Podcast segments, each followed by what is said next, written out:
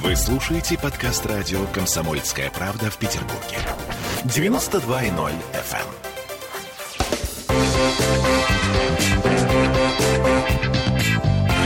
Культурные люди. 19 числа по всей стране случилась премьера нового кино под названием «Скажи ей».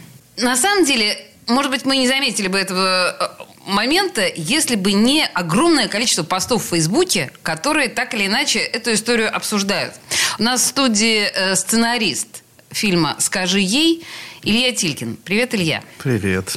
Слушай, ну на самом деле, э, даже само по себе название этого фильма э, нам обещает нечто, ну, не очень яркое, вызывающее, привлекающее внимание, а может быть даже проходное. Я не очень понимаю, почему вот за э, две недели, по сути дела, проката его не посмотрел только ленивый. Ну, и я, к сожалению, не успела еще пока посмотреть. Почему такой э, резонанс вызывает фильм, в общем, с непрезентабельным названием? Ну, во-первых, мне кажется, нейминг – это вообще не сильная сторона нашего кинопроцесса. И, а, собственно, вот на какие бы фильмы ты пошла, только потому, что он так называется. Глубже. То есть, то есть я, я, я как бы, как, как, я как зритель, например, не, не очень реагирую на название, особенно учитывая наши, любовь наших э, прокатчиков переименовывать на свой лад э, картины. Иностранные фильмы? Не только иностранные. Да? Да, да. Вполне бывает так, что картина снимается и пишется, снимается там под одним названием, а выходит совершенно под другим. Поэтому Особая Тут... радость сценариста, я думаю. Ну, одна из традиционных, традиционных извращенских радостей. Вот. А, почему так много людей посмотрело? Вот мне кажется, что мало посмотрело. Я бы хотел, чтобы прям все посмотрели, потому что оно очень важное потому что оно очень, очень, очень важное, особенно сейчас. Давай без спойлеров. А, то есть это история семейных отношений, это история сына, родители которого, насколько я понимаю, расходятся. Более да? того, мама уезжает в Америку. Да, расходятся родители и делят ребенка, сами при этом будучи уверенными, что они ничего такого не делают. Собственно говоря, это настоящая война, в которой берут э, заложников, э, есть жертвы, и, в общем, по большому... Но на самом деле больше всего страдает и находится в заложниках, и, собственно говоря, получает больше всего увечий и ранений в этой войне ребенок так происходит всегда. Да. Ну, ну как бы очень часто. Ну, абсолютно поэтому, всегда. Самая пострадавшая страна – это ребенок, конечно. И поэтому, ну, здесь э, как бы удалось это прямо исследовать э, очень э, глубоко. В основном потому, что Саша, режиссер Саша Молочников и соавтор сценария основной, он, э, он предложил ход такого исследования изнутри, глазами этого мальчика. То есть практически мы все события переживаем через него вместе Слушай, с ним. Илья, я предлагаю на самом деле называть вещи своими именами, тем более, что Саша Молочников сам об этом говорил неоднократно. По сути дела, это история его жизни. И э, историю его жизни мы тоже знаем, потому что мы все из одной тусовки, так или иначе, мы ее знаем знаем тоже, потому что мы лично знаем его родителей и знали, как все это происходило. Ну, что значит история его жизни? Я вот, например, не знаю историю его жизни до такой степени, как вот ваша тусовка. А, а... а моя ближайшая подруга его с самого раннего детства да, учила я... играть на рояле. Ну да, ну понятно. Но тем не менее, ну как себе ты себе представляешь, что я пишу диалоги Никак. Э, между родителями или там, не знаю, я придумываю художественный образ, мост, через который он бегает то туда, то сюда. Причем здесь... Ну, это... И мне, это я просто говорю то, о своем то, собственном интересе. Я, я думаю, что эта картина так зашла людям, которые об этом так пишут, потому что это не про него, не про Молочникова, а про всех, про нас. Когда Саша мне стал рассказывать эту историю и стал, ну, как бы какие-то э, э, свои выдумки, придумки предварительные озвучивать, я вспомнил себя. Я себя вспомнил. Я вспомнил, как плачет моя мама. Я вспомнил, как уходил отец, когда мне было 8 лет. Я вспомнил это, и я подумал, что я могу, наконец, про это рассказать. Мне раньше-то было некому это рассказать.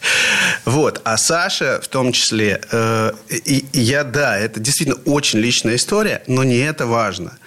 Но за то, что он свою очень личную историю таким образом трансформировал и так откровенно ее рассказал – откровенно не, не по событиям, по Да-да. фактам, а по языку.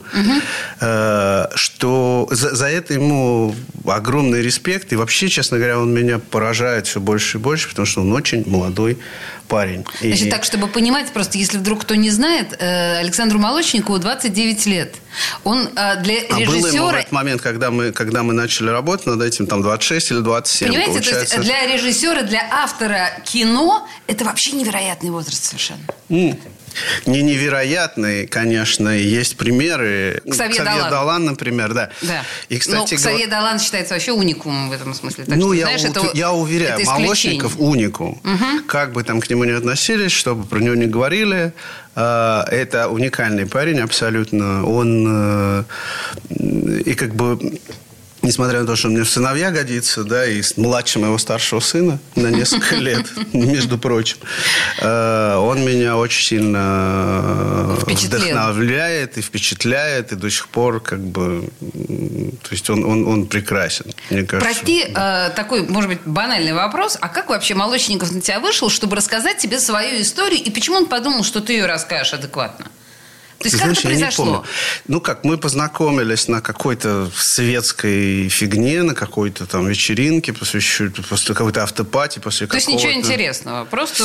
Нет, было с самого начала интересно, потому что я как бы не любитель этого всего, и он, видимо, тоже, потому что когда я не знал, кто он такой, когда нас познакомила Ксения Рапопорт. Ага. И я не знал, кто он такой. Актриса Ан- замечательная. Она нас познакомила, и эм, и он сразу же, через там, минуту после знакомства, не знаю, 20 секунд, он начал говорить, про что надо сделать кино. Это была друго- другая была идея. Ага. Вот. э, Я, конечно, офигел, потому что, ну, вот сходу, да, и, и- и он э, с таким напором про это рассказывал. Ну, и как бы было вот интересно просто познакомиться с таким человеком. Вот. И идея, кстати, была классная. Только она еще пока... Может, еще когда надо ему напомнить, потому что у ты- него этих идей... Господи. Да? Э, Как интересно. Слушайте, вы понимаете, да, что некоторым образом Александр Молочников, ну, открытие последних лет, э, там в свое время, по-моему, фильм «Мифы» э, достаточно скандально прозвучал, ну, по крайней мере, потому что Бондарчук э, дал в морду Молочникову, если я ничего не путаю, или наоборот. Ну, как-то вот что-то, такое было, да, в этой ситуации. Потом, уж простите мне вот эти, ну, сплетни бабские совершенно, но э, он сейчас бойфренд Варнавы, нашей прекрасной э, стендаперши и женщины Камикессы. То есть Молочников – это личность, которая привлекает внимание со страшной силой всех. И кажется, что он такой очень известный светский персонаж. Но он еще вот Тилькин говорит, да, дико талантливый. Ну, еще с себе, кучей э, идей. Олесь, ну прости, ну представь себе э, светский персонаж, которого в 23 там, или 22 года Олег Павлович Табаков берет и дает ему возможность ставить свои собственные спектакли. Да Мальчика. офигеть, такое было только с Васей Бархатовым. Тебе кажется, что это может так сработать с Табаковым, что он просто... э, Тогда он не был никаким светским. Его потом, конечно, сделали светским, да, и все остальное. Но то, что он э, человек абсолютно не, не вот этот вот, не, тус, не, не туса, не, не, не какой-то... Ну, не, не дешевочка гламурная, да? Ну, вот это совершенно нет. Просто он настолько выстрелил, настолько стал популярным. Ну, как человек на, на спектакль, который вообще не попасть. Ну, не, по- не- ты не, про- не пролезешь туда никаким образом. Ни- нельзя ни по знакомству, никак. А как спектакль назывался, не помнишь? Последний спектакль называется «Бульба Пир». А тогда в Тогда МХТ Табаковский. был 1909 1914. Ага. Это был спектакль «Кабаре» офигенный совершенно. И до сих пор офигенный. Я не знаю, идет, э, закрыл его этот самый нынешний худрук или нет. Э, Второй спектакль... Ой, господи. Ну, слушай. 914 это про, про войну Ну, Первую мировую. понятно, да. Что а еще? второй по Замятину. Господи, как это называется? Мы? Нет, нет, нет. э, Не авиатора. Господи, у меня... Ну хорошо, я, мы, мы сейчас погуглим в, в процессе рекламной паузы обязательно. Но так или иначе, вот сейчас мы э, с Тилькиным договорились, что Александр Молочников это очевидное совершенно явление. Мы говорим о фильме «Скажи ей». Мы говорим о том, что в большинстве своем фильм вызвал очень положительную реакцию. Ну, по крайней мере, вот все, что я видела, Я это... не видел ни разу. Удивительно, но я ни разу не видел отрицательного Вот, отзыва а, я хотела фильме. тебя спросить, э, не видел, да? Не я видел. тоже, Причем говоря, даже видела. люди, которые обычно вообще абсолютно беспощадны, вот критики, которые ну, совершенно никогда не щадят, я не специально, но просто мне там иногда присылают. Я вообще не очень люблю читать, но вот так вот получилось, что отзывы просто ну, для меня э, удивительные.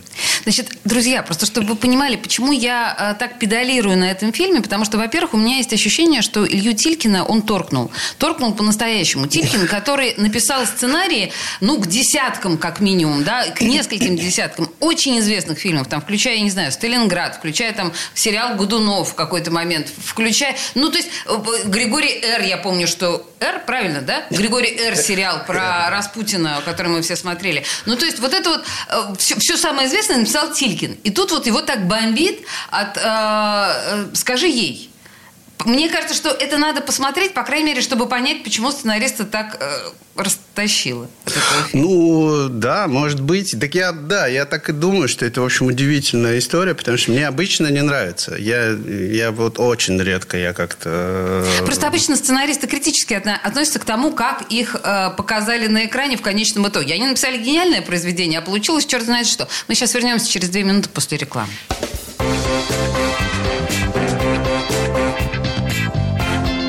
Культурные люди. Вы слушаете подкаст радио «Комсомольская правда» в Петербурге. 92.0 FM. эм. Культурные люди. У нас в студии радио «Комсомольская правда» Илья Тилькин – Замечательный сценарист, на самом деле один из лучших и сильнейших сценаристов. Ну, он, кроме того, еще режиссер-драматург, но это, в общем, это режиссер и, э, и артист, и, в общем, все остальное. Но мы пока поговорим, с твоего позволения, все-таки, да, о твоем сценарном, э, сценарной твоей деятельности. Значит, вот на счастье ей, э, на, скажи ей, мы с тобой остановились. И мы говорили о том, что тебя Тебе понравился этот фильм, что бывает не так часто э, у сценаристов. Но мы с тобой говорили до эфира, что финал был немножко изменен. Или не немножко? Или вообще что произошло? Смотри, там, значит, во-первых, там в титрах три сценариста. Значит, Саша Молочников, я и Александр Талал тоже. Саша Молочников – это режиссер этого фильма. Поэтому, в общем, тут так... Да. да. Значит, э, как бы я был... То есть мы начинали с Сашей, придумывали это все, э, там делали какое-то количество вариантов. Потом финальный вариант привлекли еще Сашу того. Значит, и э, самый финальный драфт, как мы это называем, претерпел там значительные изменения. Ну как, ну в общем, короче, там действительно другой финал. Видимо, возраст сыграл, потому что я считал, что эта история должна закончиться очень плохо. Ну, а, прям трагически? Прям трагически. Ага. Прям трагически, трагически. Потому что, может, потому что я воспитан на таких советских фильмах, которые, которые всегда в таких случаях заканчиваются трагически. Может быть, потому что я э, редко с такой... Э, с такими как бы яркими негативными эмоциями отношусь к родителям, которые э, травмируют и мучают своих детей. Особенно в э, ситуации, когда они их делят как бы, может быть, моя, моя так, чрезмерная злость к этому, может быть, что-то такое. Но... То есть трагическим финалом тебе хотелось их наказать? Конечно, я считаю, что да, конечно, конечно. Я считаю, что эти герои заслужили гораздо более страшного э, наказания, но как бы вот тут тот самый случай. Я, победители не судят. Глупо говорить, что у меня было бы лучше, если бы вы сделали как я, так было бы лучше. Ну, сделали бы как я. Не факт, что это было бы людей, для людей таким ну, в общем, они бы так приняли картину, хорошо. Может угу. быть и нет. Слушай, я тебя еще хотела спросить про актеров, потому что ты один из тех сценаристов, которые часто присутствуют на площадке. Ты очень интересно, кстати, рассказывал, как ты работал с Машковым, и какой Машков на тебя, Владимир, произвел впечатление. Здесь Ходченкова и... Артем Быстров. Да. И мальчик еще изумительный абсолютно ребенок, который просто вот... Ты был на площадке? Не очень часто. На этом кино был не очень часто. Два, пару раз я был. Понятно. То есть тогда я тебя не буду спрашивать, каково. Просто мне опять же казалось, что присутствие Светланы Ходченковой в кадре, э, ну, с одной стороны, понятно, что она популярная актриса и все такое, но с другой стороны, ее многие не любят. И мне казалось, что э, доверительного разговора именно э, с участием Светланы Ходченковой может не получиться. А получилось вроде бы, да? Знаешь, я думаю, что я тут не кривлю абсолютно душой. И даже я у кого-то читал это у Долина, что ли. Что это ее лучшая роль. Мне кажется, что это лучшая Светина роль. Вот я честно говорю. Потому что... Э, потому что я... Знаешь, тест очень простой. Ты хорошо знаешь каких-то людей, да, ты их видишь на экране или на сцене, и вдруг ты в какой-то момент вообще отключаешься, не понимаешь, кто это тебе вот ты веришь в то, что это совершенно другой человек.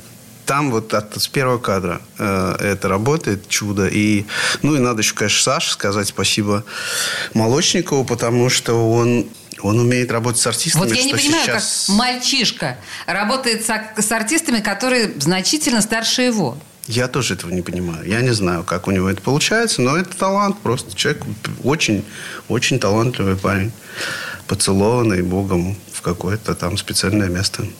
Слушайте, ну, получается так, что мы приговорили, э, что Александр Молочников открытие э, последних лет. Ну, это уже нравится, не открытие. Ну, нравится нам это или не нравится? Он уже не новенький. Ты имеешь в виду, что мифами он слегка. в свое время... Нет, мифы, я про мифы можно не буду ничего говорить, не потому говори. что это неудачная картина, и Сашка это признает, и, в общем, это, ну, там есть причины, но глупо их обсуждать, неудача. Окей. Но это абсолютно вообще просто полярная история, которую сейчас он снял, вообще в другом жанре, другом стиле, другим языком сделанная, с другими артистами, артистами, с другой музыкой. Ну, в общем, просто что-то совершенно другое. Когда ты мне говоришь, что он не открытие, ты имеешь в виду его театральные заслуги? Да. Ну, так это Москва, дружочек. Ну, откуда же мы тут в Петербурге можем оценить Молочникова на московских подмостках?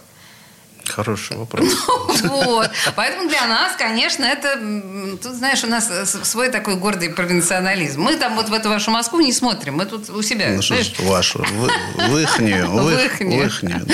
Да, хорошо. Слушай, э, давай тогда немножко отвлечемся от э, «Скажи ей», потому что я с тобой давно хотела поговорить, в принципе, обо всем. Да, сценарист э, и все такое.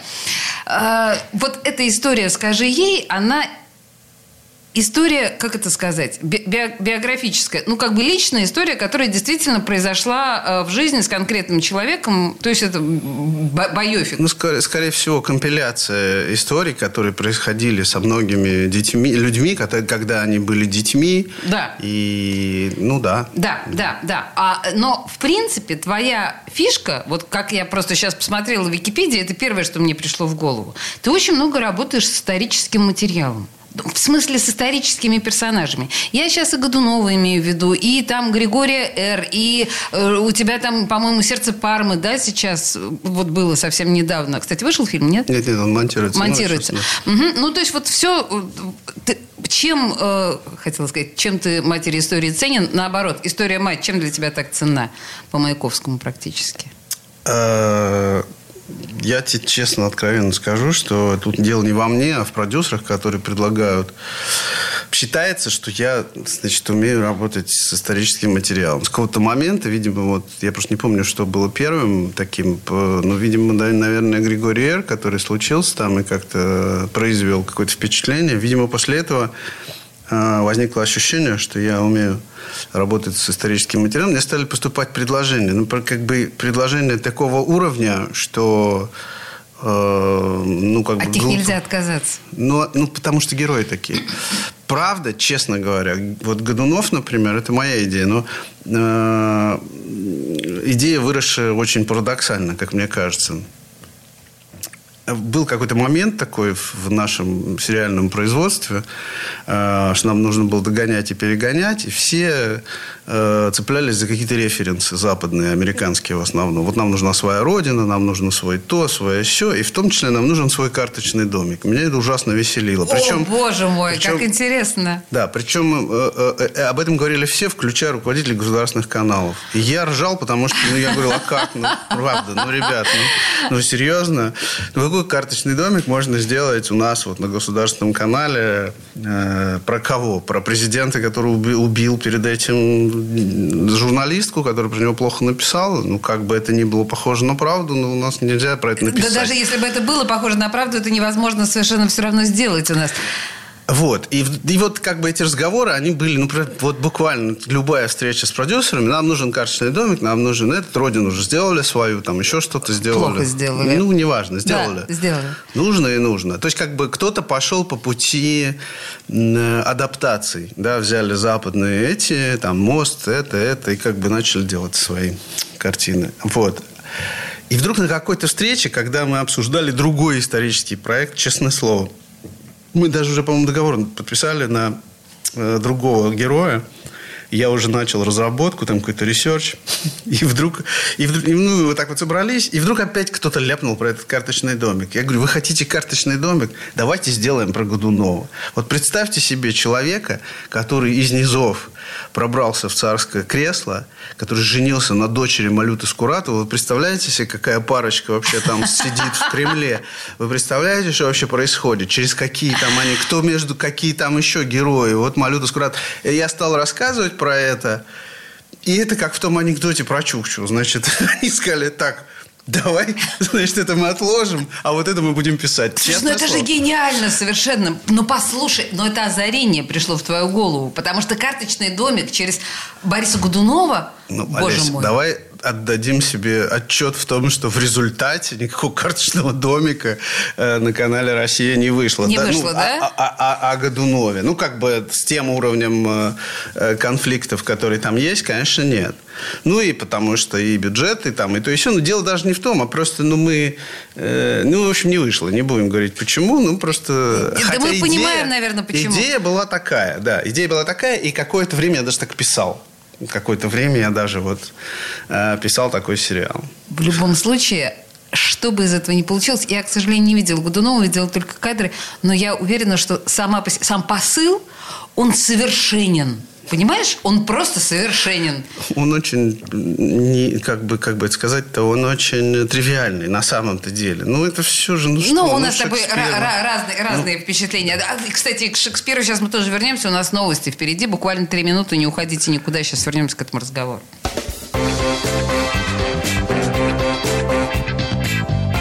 Культурные люди.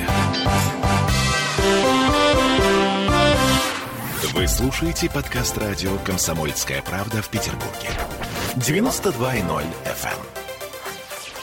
Эм. Культурные люди. А мы продолжаем э, разговор со сценаристом Ильей Тилькиным. Мы, собственно говоря, начали с фильма «Скажи ей», который сейчас вот вторая премьерная неделя, уже третья пошла, да? Пошла третья премьерная неделя этого фильма. Совсем скоро он выйдет на платформах, и можно его будет посмотреть уже э, дома в компьютере, но, но пока в кинотеатрах. И мне кажется, в кинотеатрах все-таки, наверное, лучше и интереснее, да, Илья? Ну, может быть. Честно говоря, знаешь, мне вот пишут ребята, что кто-то тут написал, написал артист один, Артем Алексеевич, написал, что, блин, так важно было нам с женой это посмотреть. А, и я подумал, что вот люди, для которых это важно посмотреть, может быть, это... Я, честно говоря, не знаю. Я Убережет думаю, что он одинок... Не-не-не, я сейчас про кинотеатр про или кинотеатр. дома, я угу. не знаю. Я не знаю. Не знаю. Хорошо, ладно. Мы на самом деле действительно не будем рекомендовать ничего, потому что мы уже настолько привыкли, по большому счету, в наших домашних кинотеатрах воспринимать кино, что, правда, неизвестно, что лучше. И многие не ходят в, кино, в кинотеатры вообще. Ну, уже все, принципиально. Уже как бы это, да, ушло, умерло. Умерло. Э, Илья, ты мне сказал, что ты сейчас работаешь, или я не очень тебя поняла, вот э, словосочетание единица Монтевидео. Я не понимаю, для меня это абсолютно бессмысленное э, звукосочетание единицы Монтевидео. Ну, Что интересно, ну нравится название? Ты бы пошла, интересно тебе посмотреть кино, которое называется «Единица Монтевидео». Не знаю. Потому что у нас споры, Ну, я тоже, видишь, идут. на нейминг не очень реагирую. А, значит, «Единица Монтевидео» – это это медицинский термин, акушерский термин. Это термин, который придумали, вернее, не то, что придумали, а так, так назвали систему как бы, вычисления. Э, это, это как бы отношение, то есть такая формула отношения количества родовых схваток на минуту времени. А при чем столица Парагвая? Потому что парагвайские ученые э, придумали это, описали это А. и, и, в общем, получили за это Нобелевскую премию, между прочим. Поэтому, то есть это очень простой способ вычислить для акушера, понять, э, в как, ну, как это сказать, стадия, стадия да, родовой деятельности. Вот так. Я поняла, да, хорошо. Это, это важно сейчас было объяснение, да. И что, что это за, за кино? Ну, кино, это сложно без спойлеров обойтись, но это фильм, вот давай так, э, э, это фильм, который снимает режиссер-дебютант, но на самом деле очень опытная э, и популярная актриса Татьяна Лютаева. Мгм, конечно, Значит, мы А знаем. снимаются там вот такие люди. Там снимается Ксения Рапопорт, там снимается Алексей Серебряков, там снимается. Александр Феклистов, Женя Ткачук, там снимается Агния Дитковский, и там снимается Ксения С ума сойти. Ну, то есть, это вот как раз опять... Кутепова, тот- ну и так далее, да. Слушай, ну вот это Там опять каст тот такой, что случай, просто когда... Ну, когда просто идеально. Да. Просто Да. идеально. Да. Это лучшее. Да, да, это лучшее. Вот. И я как бы расчесываю свое самолюбие, потому что я знаю, что все эти артисты пришли сразу, пришли на, на проект, прочитав сценарий, и они как бы действительно... Ну и Таня тоже, в общем, взялась за это дело, и там с горы свернула, и в конце концов А фонд кино... дебют как режиссера? Не, не, Минкульт, не фонд, Минкульт поддержал первый раз в жизни вообще мой, Божечки. мой Подожди, подожди, а у Лютаева это дебют как режиссера? это, ну, это как бы дебют полнометражный. У нее Ага. до этого, у нее была. И вот Минкульт поддержал ее дебют, скорее всего, потому что убеленный сединами и Славой Тилькин э, написал сценарий. Ну, спасибо за убеленного. Просто... Нет, ну они же читают сценарий, в основном сценарий, и дальше питчинг сценария, а дальше как бы и вот это вот все. Вот. Круто. И, честно говоря, я очень-очень-очень держу кулаки и надеюсь, что картина будет такой, какой вот она вот пока сейчас получается, что ничего там не случится, что как бы все дойдет, будет вот на таком же уровне. Потому что там абсолютно гениальный оператор. Просто артисты играют Фамилия? так, что... Оператора фамилия, не Лесневич. помню. Лесневич. мгм. Вот. Или Лесневский. Лесневский. пардон, Лесневский. у меня Мгм. немножко Принято, гуглим. плохо. Вот. Значит, там Леша Аги пишет музыку. Замечательный композитор И, и, по-моему, какую-то часть этой музыки, по-моему, я могу ошибаться, но, по крайней мере, совершенно точно шел разговор об Эдуарде Артемьеве. По крайней мере, он читал сценарий и хвалил. Вот. Поэтому... Фантастика. То есть, ну как бы, ну тут звезды сложились вообще. Поэтому я как человек, э, так сказать, э, с одной стороны, которого хвалил Бадаламенти, значит, уже давно не слышал ничего такого, а тут вот Я э, хотела бы сейчас нашим слушателям сказать, так, давайте запомним вот это сложное название единица Монтевидео, но с другой стороны, я так понимаю, что название может поменяться еще 856 раз. Ну, не 856, но поменяться оно может, потому что вот есть как бы продюсеры, которые считают, что название плохое. А мне оно ужасно нравится, но я, опять же, не, не лезу в эти боги нейминга, да, у меня... Буги нейминга, окей. Но я просто когда себе представляю альтернативные названия, которые обычно там прокатчики предлагают, там, я даже не, не, не знаю, что бы что можно было, как бы еще можно было назвать эту картину. Вот. История там очень сложная и тоже тяжелая, как бы, и она о принятии, о возвращении. Возвращается отец, который отсидел много, много лет за убийство, случайно совершенное убийство, э, за которое он по большому счету сам себя осудил. Он сам все сделал для того, чтобы его посадили, потому что убил он жену случайно. И как бы и он возвращается к дочери. И вот их путь друг к другу, собственно говоря, и есть основа вот этой картины. Ничего себе, какая сложная изначально, как сложные предлагаемые обстоятельства. Предлагаемые обстоятельства там еще сложнее, чем кажется. Но, в общем, по крайней мере, э, это, ну, не знаю, я этим сценарием я горжусь. Хотя он был написан практически случайно. Вот это тоже такая штука. Вот тоже примерно так же. Пришла, то есть позвонила мне Таня, а я сидел вот в, буквально в этом состоянии, так сказать, ну, вот это вот разгар прям всего этого дела. Очень тяжело было, и, в общем, настроение было не очень, все такое.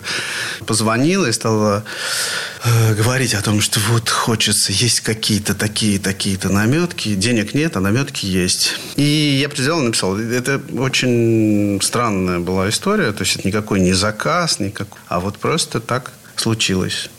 Знаешь, я иногда думаю... Сама пришла история, в общем. Я иногда думаю о том, что э, вот уже не первый и не второй э, сценарий из твоего, из-под твоего пера, эти сценарии про очень тяжелые душевные переживания. То есть трагические и практически для многих, но не переживаемые. То есть они настолько адские, я... Ну нет, ну ты да, Сигарева, послушай. ты Сигарева не читала просто. Я, нет, я Сигарева, во-первых, читала, конечно же. Ну, слушай, да, ну, не будем мы сравнивать, и даже с Воропаевым не будем сравнивать. Я просто к тому, что ты такой спокойный, респектабельный, э, доброжел... Мы не знаем, как выглядел Шекспир. Мы просто с тобой в какой-то момент о Шекспире заговорили. Да.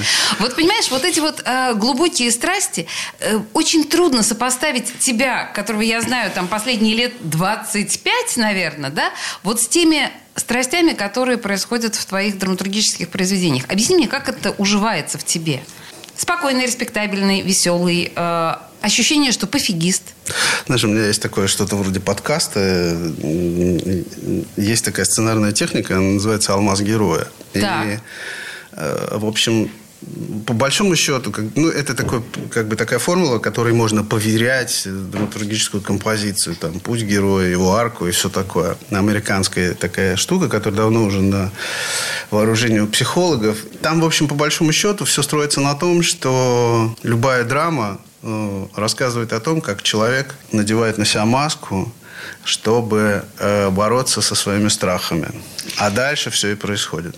Да, я поняла, как бы, конечно, эта формула, она очевидна и естественна, но знаешь, когда мы смотрим в лицо Достоевскому, я мы примерно не смотрел в лицо Достоевского. Ну, ты видел миллиард его э, портретов. Там э, прописаны, понимаешь, все эти его герои э, от, от самого мерзкого до самого героического. Вот у, на лице Достоевского все эти страдания, они отражены. Знаешь, К счастью, у тебя нет. Э, ну, да, да, слава тебе, Господи. Ну, вот один из моих там не случившихся героев, э, Александр Васильевич Суворов, когда уже, в общем, ну, практически его последний поход, он уже был в очень преклонных годах, он был очень старым человеком. Дело происходило в Австрии после его вот этого похода знаменитого, и он был во дворце императора императора, и, и там у императора была такая фиксация на том, что у него была огромная картинная галерея, в которой были портреты всех великих военачальников. И он старался писать с нату, то есть там все были. Вот, кто на тот момент возможно был. И он уговорил буквально очень не хотевшего Суворова на то, чтобы написали его прижизненный портрет. Потом оказалось, что это единственный прижизненный портрет нормальный, который сохранился, дошел до наших дней. Да ты что, Он австрийский, да. да. Все остальная фантазия. художника. Он самый неизвестный портрет из всех, которые мы знаем. А, может быть, потому что прижизненный. И когда Суворов пришел, ну, по, по легенде или по воспоминаниям художника, когда Суворов пришел позировать, он сказал, я вам очень не завидую художнику, сказал, потому что вам предстоит портрет, написать портрет человека, на совести которого десятки тысяч жизней. И, честно говоря, Понимаешь? На э, совести сценариста, я боюсь, тоже какое-то количество. Если не жизни, то судеб точно. Ну, я просто к тому, что заговорили про портреты, а мы, мы не знаем, какой был Достоевский, мы не понимаем, какой был Суворов уж точно, мы не знаем. Я очень надеюсь, что я когда-нибудь это напишу, потому что это там... Слушай, это будет очень интересно. Ждем, на самом деле, да? Потому что все равно в твоем исполнении исторические персонажи выглядят очень интересно и выпукло. С тебя портрет кто-нибудь писал? Нет. Ага, нет, значит, у нас все впереди. Илья Тилькин, замечательный сценарист, был в студии радио «Комсомольская правда». И фильм «Скажи ей» похоже, надо смотреть обязательно. Спасибо большое, Илья. Спасибо.